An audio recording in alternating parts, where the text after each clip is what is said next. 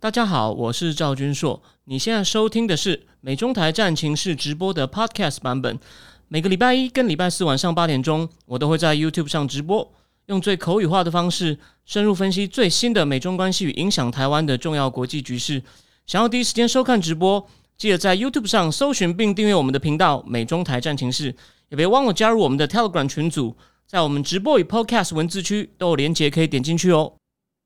呃，好的，各位那个正经智库的订户，大家好，那个好，欢迎又来到我们呃五月呢，我们要来讲这一本我认为在台湾没有引起瞩目，但我认为非常重要的书哦。不过跟大家说明一下，我那个我觉得我好像快感冒了，所以我今天呢准备的比较差。那我觉得我回去休息一定会变好，所以我们今天呢原则上大概就讲三十分钟左右，好不好？但是呢。我最后十分钟呢，会讲一个我昨天去做的有趣的事情，但有点敏感，我现在不能透露是什么事情。我最后十分钟呢，告诉大家我昨天做了什么事情，好吗？然后呢，我原则上明天晚上大概九点会加开一场，我九点或十点我会再告诉阿秋，因为，呃，我我我，你明天应该是明天了，那如果不是明天，也会尽快。你要是听我讲，就知道这个呃，因为这个解密的文件呢。它内容非常的详细，其实真的是要去做笔记记录下来，再再我经过我仔细过滤筛选，然后再讲给各位听啊。你听完真的会功力大增，因为这是很这是牵涉到政府非常实际的决策过程，这不是空话或者是空谈理念，这就是政府的文件，而且呢提早解密好吗？那我今天呢就先讲其中两个部分的大概，因为。我没有做笔记的情况下，我只能讲一个大致的架构。当然，重点最重点还是在，只是呢，那个有一些算是精华的，有一些呢要透过细节来呈现的精华，我今天没有准备好，因为真的是不太、不太、不太舒服哦。哎，对对，不好意思，所以应该就明明天晚上好吗？好，那还有我要讲一下哦，那我明天晚上呢还会加一个东西，因为我知道大家大家对于。哦，愿意这样子每个月花钱来支持我，就想要多学一些，知道一些目前地缘政治、国际关系，这是大家一个很重要想知道的面向哦。这本经典呢，因为其实跟我们今天讲的书有关系，所以我明天呢会讲这本书的应该是第二章。然后呢，它这本书的上册大概有分十十六章啊。我以后会在每个月的正经智库里面呢，可能就是每一次的这种付费直播呢，都讲个两三章。好吗？就慢慢把它讲完。那是一种季星吉眼中的外交史。那为什么我会讲说季星吉眼中外交史？当然，我要先提醒大家哦，这个虽然跟书不直接相关，可是是非常重要的基本的，你以后要去跟人家讨论国际关系的知识哦。金星吉是哈佛大学的博士，可是在我参考过权威著作之后呢，他很聪明，然后呢，对于政策的影响力很大。不过呢，以学术的角度来看呢，他并不是那种。他的他是外交史博士，可是呢，他并不是那种乖乖去爬档案的人哦。他做的方式其实跟我有点像哦。好，什么意思？你可能会想哈，我怎么会这样自自抬身价？但是呢，基于一些理由哦，就说我觉得我我懂他的心情哦。其实你要每天在那边看档案，看那个外交档案哦，其实是非常的无聊的。像我们以前呢，念那个中国外交史那个老师，他叫陈志奇哦，他。的他的课本其实你可以说他有点偷懒，但那个年代也不能怪他。他叙述了一些中国外交史以后呢，附了一大堆原始档案，就是那些奏折。他透过那些奏折来告诉你那时候的官员是怎么想的。当然，他把所有档案都集中在重要档案集中在一本书里面是有帮助的。那我要讲的重点是什么呢？季星吉他没有什么去看那种原始档案，他是看了大量的著作以后，外交史的著作以后进行讨论。我就跟我看很多书，然后跟你讨论，或是拿书的架构或内容去分析现在发生的大事，做预测一样。所以呢，基辛吉是个路数的，但是呢，他看的书还是够多，所以呢，他这本书呢，上下是对外交史做了非常仔细讨论。那这本书其实真的某种程度是必读啊！如果你要了解国际关系，就算你讨厌基辛吉是一回事。所以呢，我们我答应大家，以后每个每次呢，就讲两三章哦。好，那我们今天我就先开始哦。我就先花大概半小时讲一下小布希这本书呢，小布希时代的交接备忘录哦，交接备忘录，它的英文名称叫 Hands Off，Hands Off 就是我们要放手了哦。为什么要放手给奥巴马了？那是谁编的呢？就是小布希时代的国家安全顾问 Stephen Hadley，他是学界出身的，学界出身的国家安全顾问并不多，并不多。当然，我刚讲的季星吉也就是一个啊。可是，其实季季星吉不算是非典型的学者。那他这个是 Stephen Hadley 呢，就是一个呃，就是耶鲁政治系的。当然。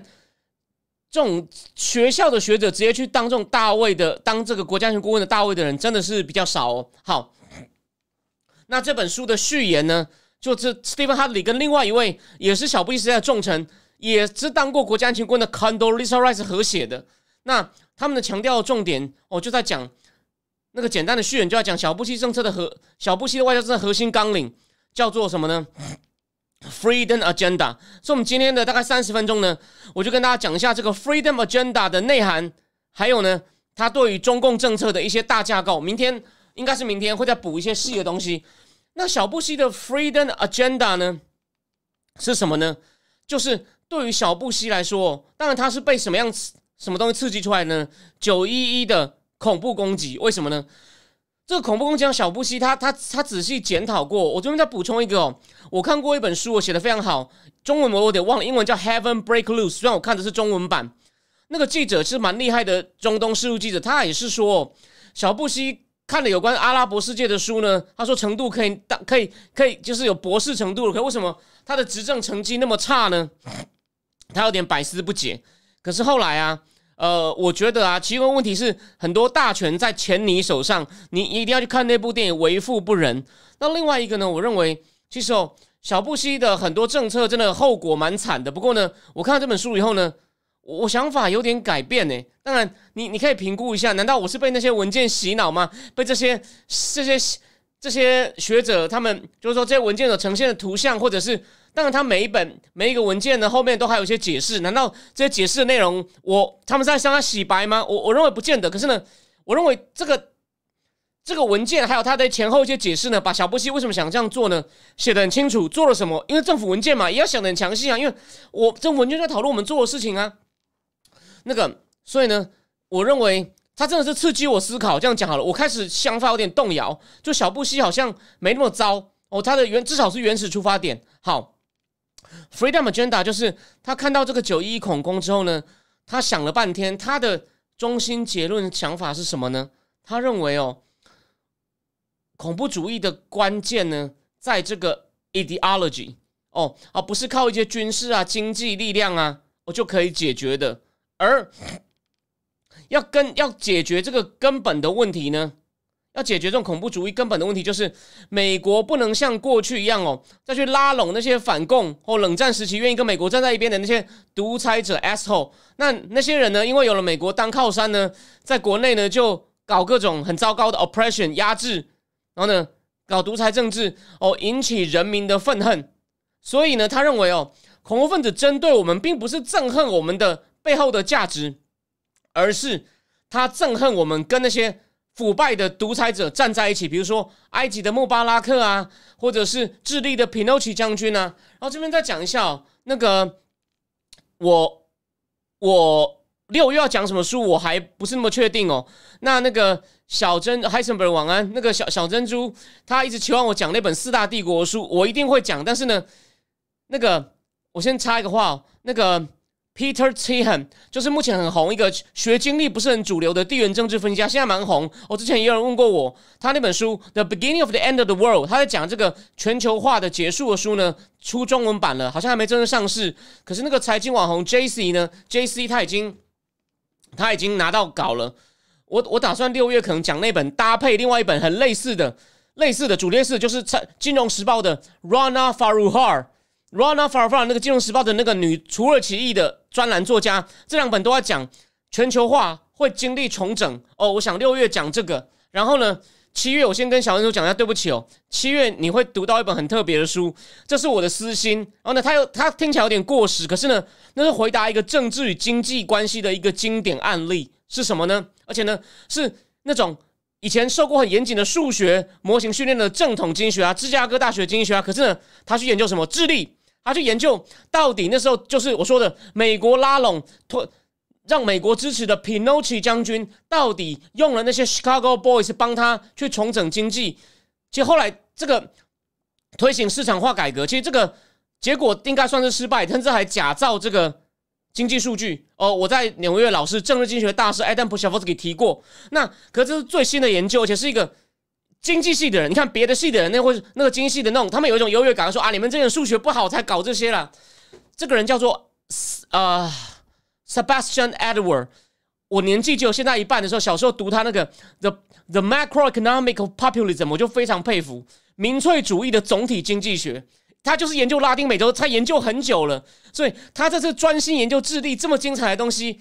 我知道可能你会说，我想要知道是最新的东西，可是呢，你要知道政治与经济的连接，且不是抽象推导，而且又是一个很有名的经济学家写的，没有比这个更好的。所以呢，我原则上七月会讲这本书。好，回过头来讲正题。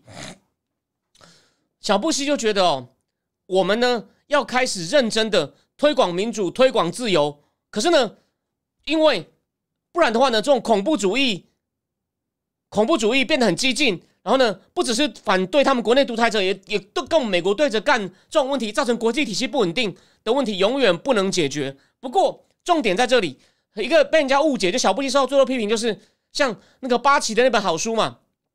，Michael m a n d e r 把那个 Miss 美国如何丢掉世界讲说，这个小布希跟这些全球主义者、这些战神帮以 Condoleezza Rice 为主的战神帮呢，老是想要做什么社社工啊，去改造别人国家，野心太大。所以呢，这个不只是 不只是这个，不只是 Michael Munder 本骂哦，川普他们班农这些人也骂说，你你去搞这个东西没意思。那奥巴马呢？他可能有这个同样的理想，他也是觉得啊，我们付出太多精力，所以奥巴马开始往回缩。可是重点是哦，其实小布希的理念在于哦，我们只是要帮助你们，你们呢要根据你们自己的条件建立你们自己的民主国家，而这种对民主、自由、人权的追求，根据民主、自由、人权追法治的追求，它呢这种价值是 universal，不管哪个文化都要的。哦，都是共有的，而且呢，它还能带来经济上的繁荣。那这边再插个话题哦，有些人可能会反击说啊，这是你们西方的价值啊，中国人这样讲嘛，我们不要这种西方的民主价值啊，你们不能够去 impose 你们的价值啊。可是哦，我我某种程度认为哦，你先不管民民主，先不谈哦，至少自由 freedom 这个价值，我我我我我还蛮同意是。不管什么民族，基本上都共有的。这样讲好了，我们举个例，我们先不要这个大问题，以后理学学学术性或比较理论性的探讨，我们以后再讲。我我先举个例让你思考一下。请问像印度那种女生违背父母意愿去跟别的男生交往，很多回到家就被推到火里面烧死，你你能够说这是他们的文化，我们就要尊重吗？你觉得那些女生甘愿被推进去烧死吗？这是常见的哦。那。还有一种也是杀死你，不过呢不是用烧死，哎，你看还比较人道一点，honor killing，你应该知道嘛。所以很多巴基斯坦的女生都躲到英国去，免得她想结婚就要被家里违背家里命令杀掉。那还有很多这种事情，这就是剥夺你的自由啊。所以难道你不应该去反击这些，争取你的自由吗？所以小布希的观念，我刚只是我个人的举例，可是小布希认为哦，所以人对这个。人对自由甚至民主法治的渴求呢，是 universal。当然，你可以根据你不同的国家哦，建立你们各自的形式。而美国是帮助你们，你们要靠自己的奋斗哦。但是伊拉克和阿富汗的情况特别的不一样，所以呢，美国花了很大力气介入，那就会被讲成美国干涉啊，什么把人家搞乱七八糟啊。国民党最喜欢这样讲。可是美国人派出那么多人力兵力，子弟兵死在那里，哦，他失败了，他没有变更好。你可以检讨，你可以说美国有时候野心太大，可是你能说这叫做去弄别人国家吗？他是他是抱着好心好吗？然后再来，对其他国家呢，小布希有很多实际的政策，我们从文件里面可以看到。所以，因为我今天没有仔细做笔记，但我可以我告诉你一些大概。但这个他们交接给奥巴马文件呢，还做了一个很精彩的回顾哦，就说他还帮小布希的这个哲学呢做了很仔细的解释，说小布希的解释就是说。我刚刚讲他要做这个 freedom agenda，而且呢，这个 freedom agenda 呢也是两种主义的综合。什么叫两种主义？第一个就是威尔逊的理想主义哦，我们要以国际法，要以国际法来管理国际社会，国家不分大小都是平等的，每个民族都有自觉的权利。所以威尔逊的主张如何影响到印度、埃及、韩国、中国？八旗的好书。我希望虽然复查情况不乐观，但是我们希望他好回回来帮出更多这种好书，造福我们。这个以后这本书的内容我也会，我有机会就讲一点。好，那他说小布希在平衡所谓的现实主义跟威尔逊的理想主义。那威尔逊这种以国际联盟来弄争端，然后呢，我们要以道德原则对个人对国家，我们都要要求。道德原则不要像以前一季星级所描绘的这种外交时时代呢，欧洲国家只讲实力不讲道德，我在那边搞阴谋诡计，那个永远是造成国际关系不稳定。所以呢，我们就是要以实力，类似就说他也不反对以实力来维持和平，可是呢，我们以实力来维持和平的话呢，是要去实现威尔逊的理想。所以呢，美国一样要追求所谓的 balance of power 权力平衡，可是呢。Favor freedom，哇！我们要建立一个有利于人们追求自由的权利平衡。好，这是小布希的中心理念。我看了以后觉得蛮感人的，而且他当初写这个这些文件只是给奥巴马跟他的国干核心团队看的。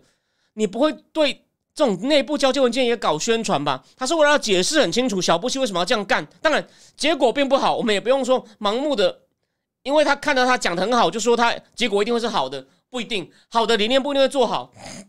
所以他认为哦。他说：“我们的做法呢？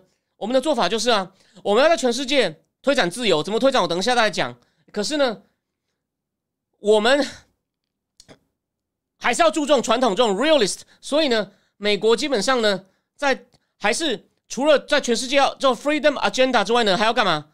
一样要扩展军力。哦，扩展军力，小布希时代一定要做强化经济。”增强情报的能力，你看，这就对有一反省嘛。大家记得有念过那本书《也门战争》里面的那本书前半段讲到，CIA 监听到恐怖分子讲话说，下个月在美国那件事，下个月美国那件事，结果没有人注意，没有人去追，到底是哪件事？九一他们在干嘛的谈话早就录到了，事后去回返回去爬有没有？好，增强情报能力，强化经济，增强军力，鼓励创新，还有在。增强强化盟邦体系，所以我看了以后，我必须要做个修正哦。我这边在，因为我今天精神不好，我就我就解释一下哦。我这些东西为什么我现在比较不熟？发现我好像我把拜登政府他们的做全部都怪到都都归类他是奥巴马第三任哦。我有一点错了，原来有一些也是从小布希时代就传下来的。那那当然，为什么会这样呢？我我跟大家解释一下哦。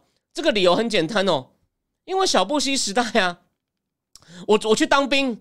那时候那个年代没有手机嘛，所以你资讯有点落差。我细节算我这几年补了一些东西，大架构我没有什么漏，细节漏很多。什么？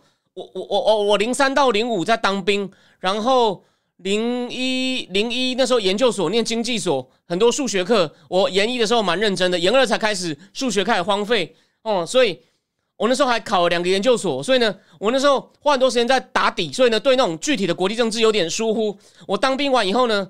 出来当老师的助理，然后又去 NYU，对吧？所以，所以我那时候对这种具体的每天国际政治的细节，当然大事我还是知道，细节掌握度没有像现在那么好。然后来回来以后当业务，所以难怪小波西的事情，我看了以后发现，干我很多事情现在补起来了。看这看这个文件以后补起来了，所以要跟大家解释一下，原来拜登有些措施不只是延续奥巴马，也是延续哦小布希。好，那这个文件呢？还仔细的回顾了什么？哦，美国，美国，他说，他说美国在第一次、第二次世界大战之后呢，对独裁者的态度就是用拉拢的嘛，只要你反共就拉拢。所以呢，不过他说，推广民主一直是美国外交史上一个重要的 element。那不管是嘴上说，实际上有时候也会做。不过呢，在冷战时候不否认，他常常哦去拉拢独裁者。然后呢，后来到了甘乃迪以后呢，有一个新的方法叫做 Progress for All。呃，Alliance for Progress 就是呢，去支去强化当地的制度，或者帮助他们做经济发展。他们觉得你要先把基础建设、基础的下层建筑、经济弄好，哦，才有机会哦推展自由跟民主。这有点像，这有点像什么现代化理论？就是那个以前的现代化理论。现代化理论以前呢，那是五五六十年前的理论，就只说啊，一个国家中产阶级越多啊，识字率越高啊，传播媒体越发达啊，民间团体越多啊。就会造成民主化，造成民主化。那个提出的人是一个社会学家，叫马丁·里普塞，他是美国史上唯一当过美国社会学会长跟美国政治学会长的双重会长的人。可是这个理论后来被谁用统计厉害的统计研究推翻。当然，他怎么用统计推翻论理，我以后有机会再讲。就是我的老师收我进博士班的 Adam Pushovsky，他那个研究会出来以后，被耶鲁大学的 Susan Stocky 说他的研究瞬间一出来，像一道闪电，瞬间改变了社会科学。Adam 说，我们从统计发现哦，经济发展的程度又高不高，跟民主政治没有直接的关系。哦，他在文章里面写最好的例子就是台湾呢，按照他的经济发展程度，他应该在八零年代就民主化了。可是他没有，一直拖到九零一九九六，对啊，我后来当面问他说：“你能不能再多解释一下啊？因为你们那时候李登辉要对抗中共啊，他很懂啊，你看统计也懂，然后呢，语文能力又很强，他会英文、法文、西班牙文、葡萄牙文、东欧语文都没问题。他是波兰人，Adam Pushavsky，他就我当他当着面跟我讲的，哦，所以他是说，但是现代化理论，他从另外一方解释，他说。你所得，你没有办法从所得程度高，因为所得程度高，通常不管是媒体发达、那个民间团体啊、中产阶级啊、社会交通都越高，这些没有办法导致民主化。但是民主化一旦因为跟这些无关的关系在某个国家出现以后呢，这些条件越好的民主化越能生存。你听起来像尝试，可他他当初的研究那真的是非常的严谨呢，你真的是会鼓掌感动。他他不是大师，他是大师中的大师啊。OK。所以你知道，我今天的方式呢，讲的比较虽然比较松散，但告诉你很多基本的社会科学的知识哦。在台面上呢，你应该其他地方很少人听到有人能够这样讲。好，所以哦，所以回过头来，甘乃迪时代呢，帮助这些国家推动民主，建立一些制度，有没有用？没有。拉丁美洲、阿根廷、巴西、乌拉圭、巴拿马，在七零年代明明经济有成长，不还是都。一个一个变这个变这个独裁独裁统治变成独裁统治，然后呢，到了，然后后来到雷根的时候呢，我开始就是去稍微有对民主人士哦想要推动民主的呢做一些支援，然后到小布希时代他怎么继续做呢？除了在阿富汗跟这个阿富汗跟这个阿富汗跟伊拉克做做国家重建，哦美国方建立整个国家制度以外呢？